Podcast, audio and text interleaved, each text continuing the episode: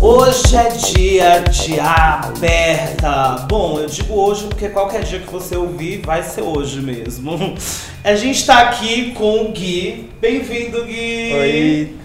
Gui, maravilhoso ter você aqui para mais um podcast. Você é daqui de São Paulo mesmo? Sim, eu sou daqui de São Paulo. Então temos um representante finalmente de São Paulo aqui. A gente já teve o Brugnara, só que depois dele tivemos várias pessoas de outras regiões e o Gui. Oi?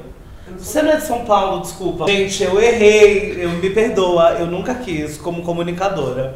Bom, então o Gui é realmente a nossa, o nosso primeiro representante de São Paulo aqui na Aberta.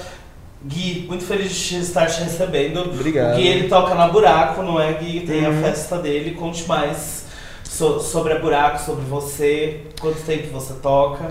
Eu toco, vai fazer, faz um ano e meio, né? Comecei a tocar em novembro. Na primeira edição da Buraco foi quando eu comecei a tocar como user mesmo, Aham. né? E... Ah, eu acho que é isso. Quantos anos você tem, Gui? Eu tenho 22. O Gui, só com 22 anos, aí ó, já tá com uma festa há mais de um ano e meio, um, um repertório incrível, e aí você tem o projeto O User, né? Uhum. Ah, com- qual foi a motivação que te levou a criar o User? Conta pra gente como que você chegou ao User. Então, o User, é, né, ele é um projeto de techno, né? Uhum. Digo de techno, né? Porque envolve as vertentes relacionadas ao EBM e o industrial, principalmente, né? Uhum. Um pouco de dark wave, eletro também, mas enfim. Eu quase fui DJ de Witch House, na real, né? Porque, pois é, Passada. acho que vocês não imaginavam. Não, não mesmo. Mas sim, porque assim, eu, cheguei, eu comecei, né, a, ir, a frequentar primeiro, né, as, as festas independentes de música eletrônica em 2014, se eu não me engano. Foi na época da Voodoo Hop, na época da Venga Venga, na época Aham. da Laço, que era uma festa do Março Vermelho, antes, de- antes da, da ODD, né? Aham. Que inclusive tinha uns visuais muito foda lá, saudades. tinha umas projeções muito fodas, enfim. Aí depois, com o tempo, eu acabei mig- migrando para alguns rolês como a Sad Rave, a Muscles, que são os rolês que tinham um som mais puxado tanto pro para esse som mais é, Witch House, né? E foi um som que me chamou muita atenção na época e falei, nossa, interessante, eu acho que uma hora dessas eu vou tentar né, me aproximar disso. Uhum.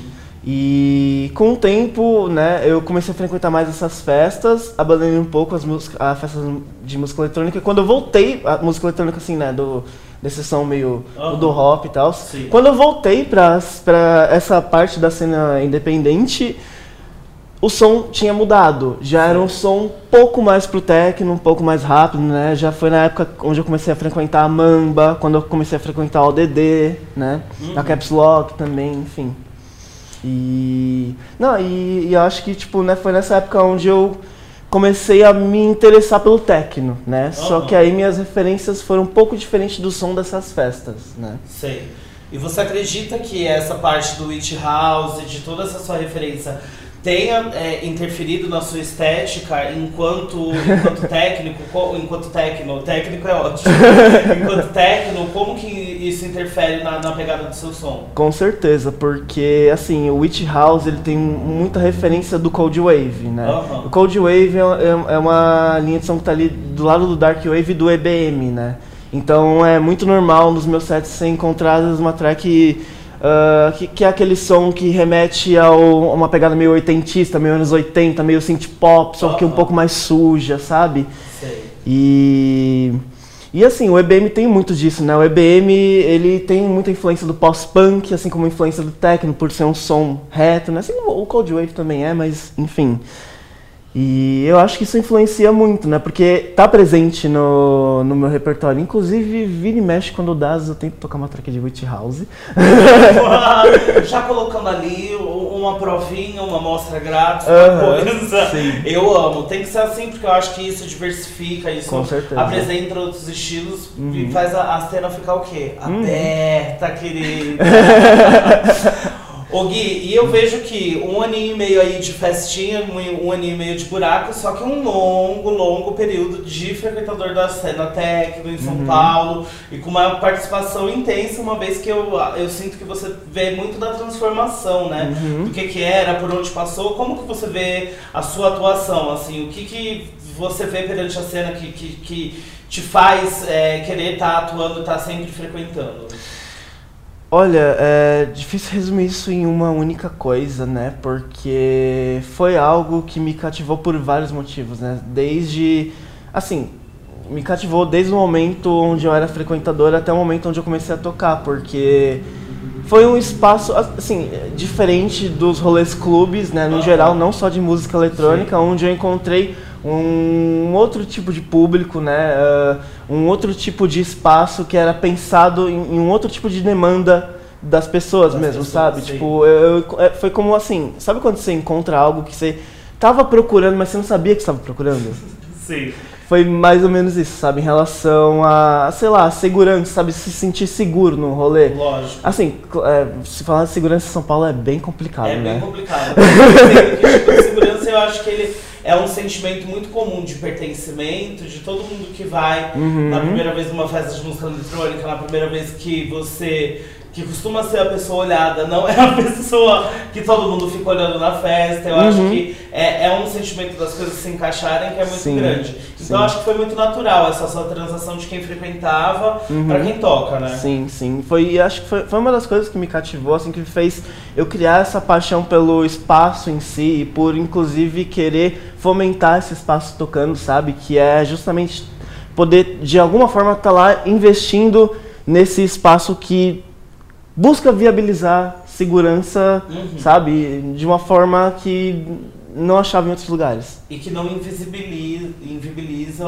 o, o outro, né? Porque Exatamente. eu acho que muito, muito, muito da segurança ela é higienizadora, ela só. ela não trata, ela puxa para debaixo do tapete. Sim. Acho bafo, acho maravilhoso. Daqui a pouquinho a gente vai continuar falando mais um pouquinho sobre a buraco, mas eu queria uhum. te pedir para tocar um pouquinho aqui pra gente na aberta. Perfeito. Vamos lá? Vamos. Então bora.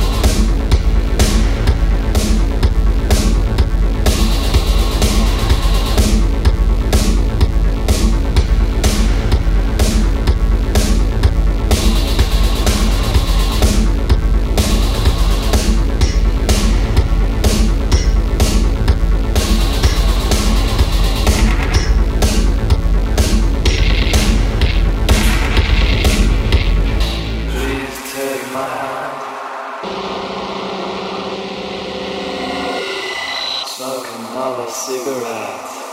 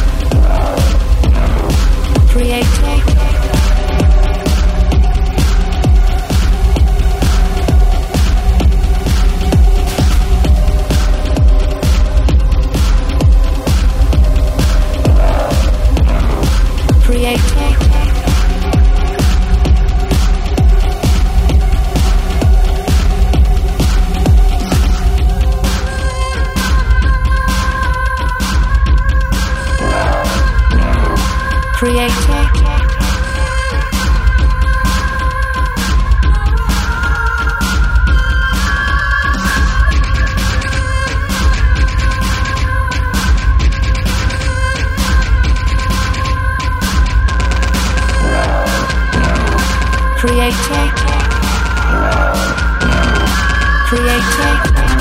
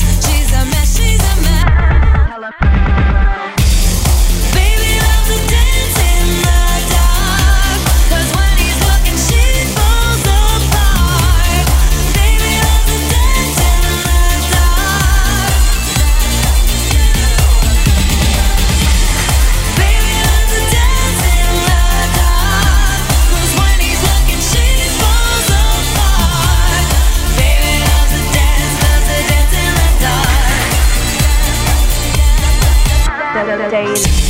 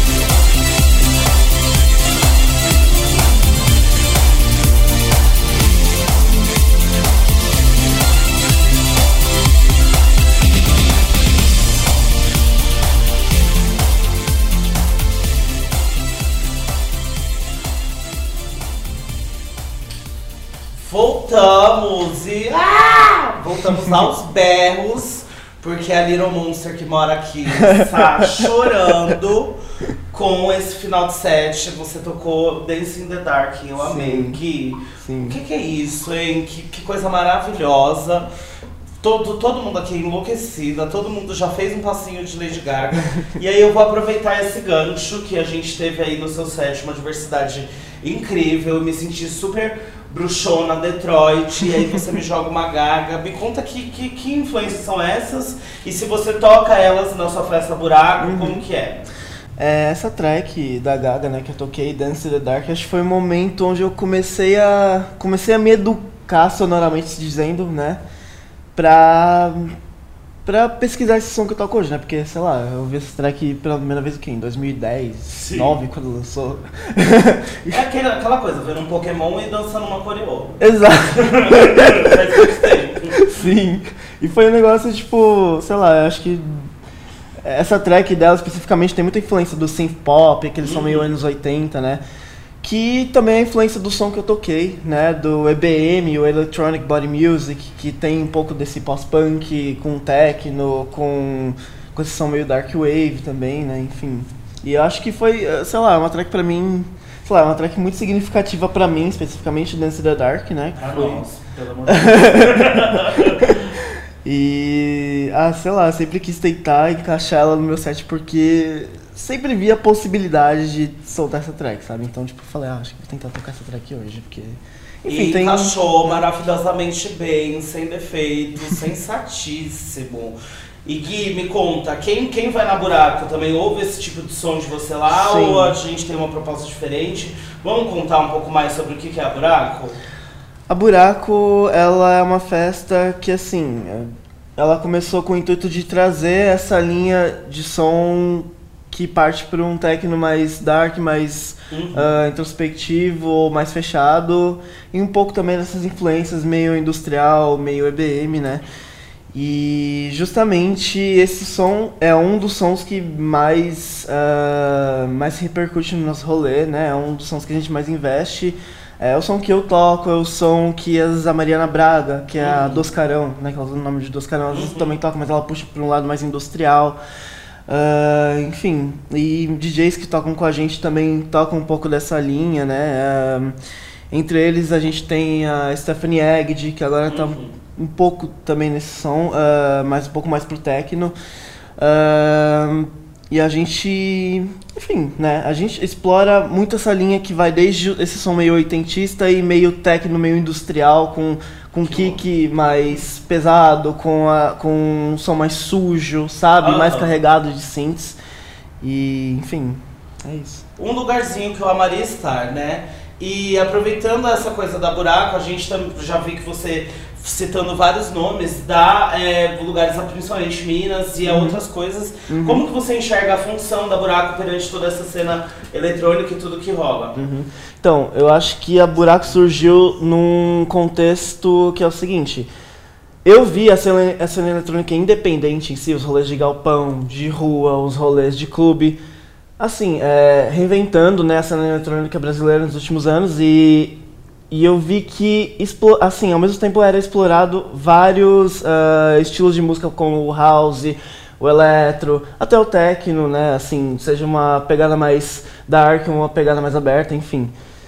Mas eu senti ainda falta de ter um espaço mais diversificado, sabe, da, desse som mais dark, Uhum. que inclusive é a intenção, né, com a Buraco, porque eu lembro que, assim, né, quando eu idealizei o rolê, é, quando eu idealizei a Buraco, foi muito no intuito de ter uma opção, sabe, que não sejam uns rolês caros, de clube, que, Uhum. sabe, só investem em gringos e, tipo, dão 5, 6 horas pro gringo tocar e 2 horas pro artista brasileiro tocar Lógico. sabe?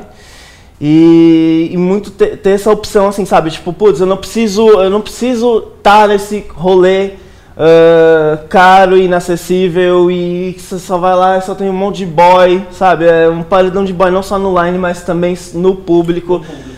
E um rolê bem normativo e bem masculinizado no geral, sabe? Desde a proposta em si, como em relação a, a- a- puxando até um pouco pro som, né? Em relação ao online, né? Mas eu, eu quis trazer essa opção, sabe? Para que as pessoas não precisem enfrentar, sabe? Esse rolê para ouvir esse som, entende? Lógico. E é muito daquilo que a gente falou também da, do, do pertencimento, né? É muito difícil você se sentir pertencente, você tá Uhum. dentro desse rolê, se você tá num espaço totalmente elitizado só porque você gosta Exato. desse tipo de som. Exato. É, e aí, pegando, é, vendo tudo isso e, e essa necessidade, em que festas inspiraram a Buraco? Por onde que vocês passaram que vocês podem falar assim, ah, a gente pega um pouquinho do, do estilo dessa, dessa e dessa? Uhum. É, em relação à proposta, que é ter o line mais diversificado e poder ter um ambiente seguro também para um público mais diversificado, assim, né, as festas em geral que eu frequentei nos últimos anos tiveram muita influência, assim, né, não dá para dizer que ah, desde as festas maiores como as menores, tipo Mamba, ODD, enfim, mas uma festa que influenciou muito a gente esteticamente, sonoramente, foi a obra, né? Uhum. Não sei se você já ouviu falar da obra, né? Ela é uma festa que era a mesma galera que faz a Caldo, né? Que ainda faz, né? A, a obra e era uma festa que tinha essa proposta, sabe, também de, de querer trazer esse, esse lado mais dark do techno numa proposta, assim, sabe, fora desse núcleo de rolês clubes inacessíveis e caros, sabe? Legal. Eu acho incrível isso e agora a gente volta com mais um pouquinho do seu set Uhum. e depois a gente vai conversar mais um pouquinho sobre essa sua inserção, a cena masculina e tudo mais. Mas antes você toca um pouquinho pra gente, Gui. Beleza. Então vamos voltar aí.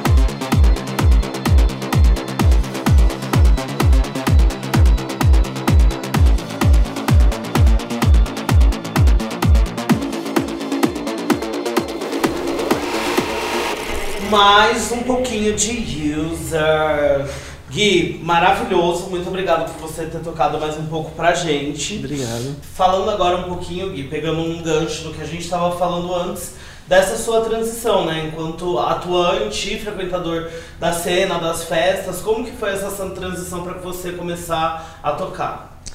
Ah, foi de certa forma bem natural, bem espontânea, sabe?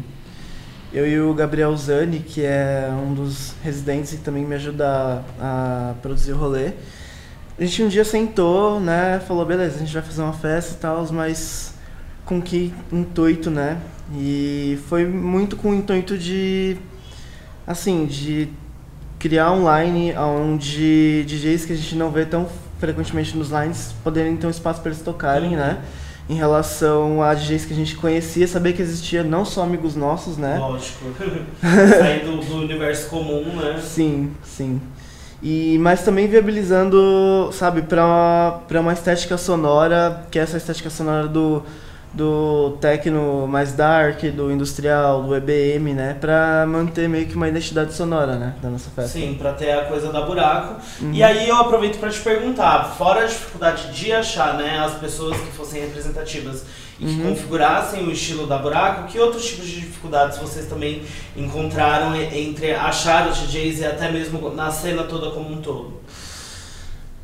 É realmente porque assim acho que além da dificuldade de, de achar os DJs é também achar o público, porque, uhum. por exemplo, quando você gosta de algo é porque você já experienciou aquilo uhum. e você já tem alguma familiaridade, beleza, mas quando você não conhece alguma coisa, você não sabe se você gosta ou não. Uhum. Então a gente lida muito com esse tipo de questão, sabe? Eu Sim. sei que existem pessoas que procuram, sabe, um espaço para ouvir esse tipo de som. Porém, aquilo que eu falei no começo da minha entrevista, tem coisa que a gente tá buscando e nem sabe o que tá buscando, sabe? Sim.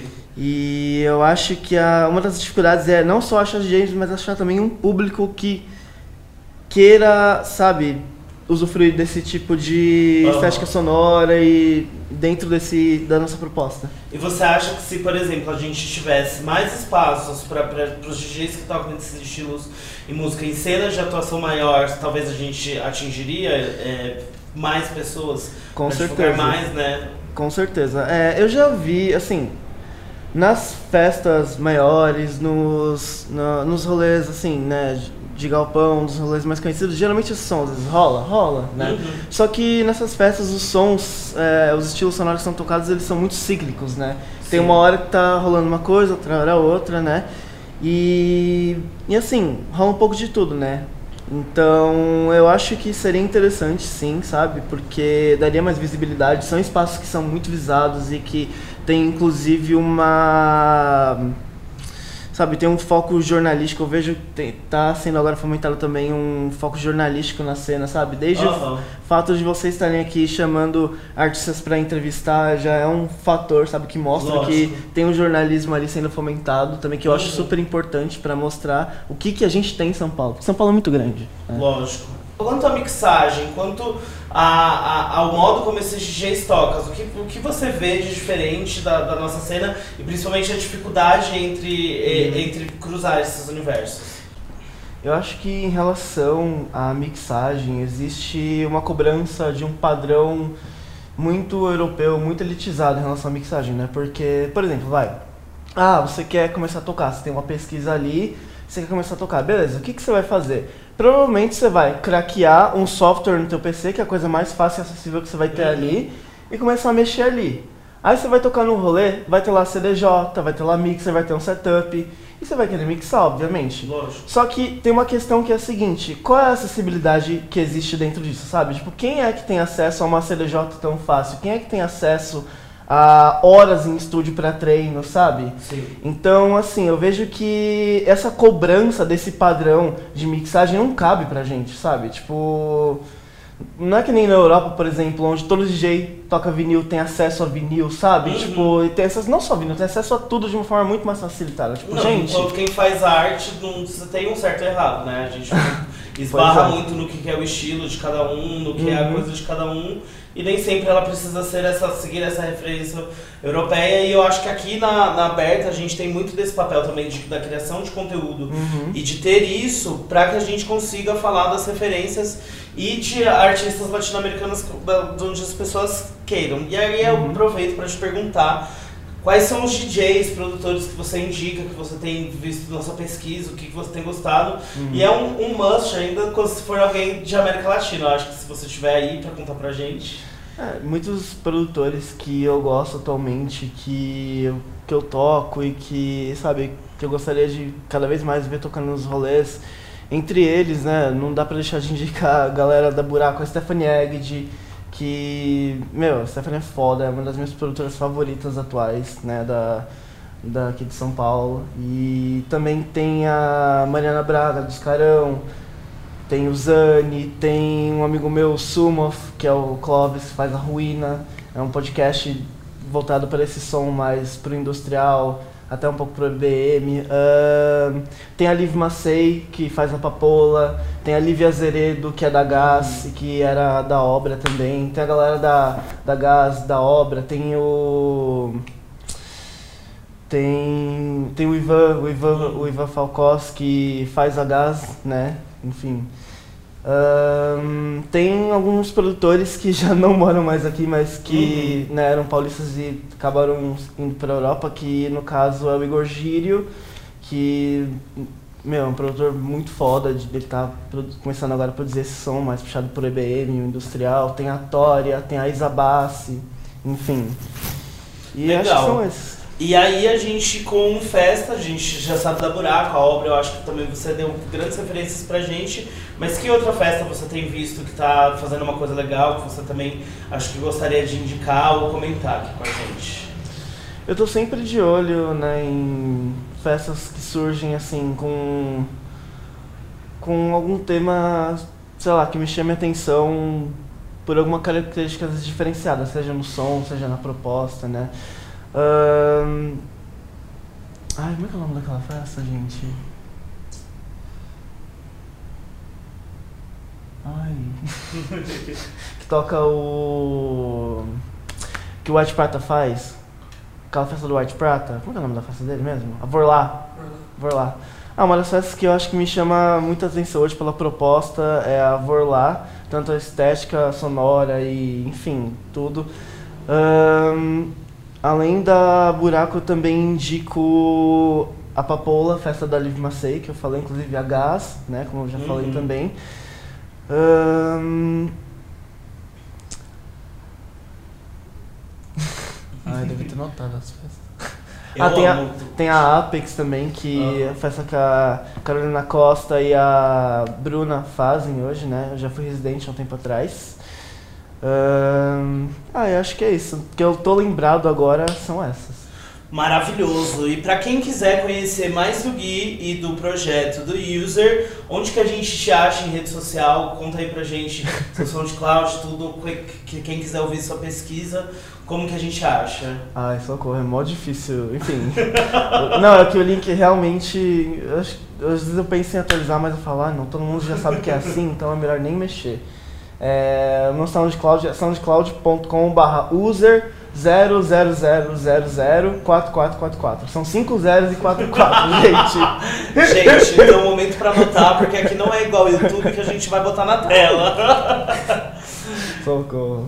Gui, muito maravilhoso. Fiquei muito feliz de te receber aqui em mais um podcast da Aberta com o DJ Obrigado. 7. Obrigado. É, muito obrigado você por ter vindo e espero que você tenha gostado da experiência. Ah. É, a Aberta tem esse viés e essa intenção de estar aqui destacando é, artistas e pessoas da América Latina e ter você como representante de São Paulo foi extremamente legal aqui pra gente. Então com essa eu me despeço e até semana que vem. Beijo galera! Deixa.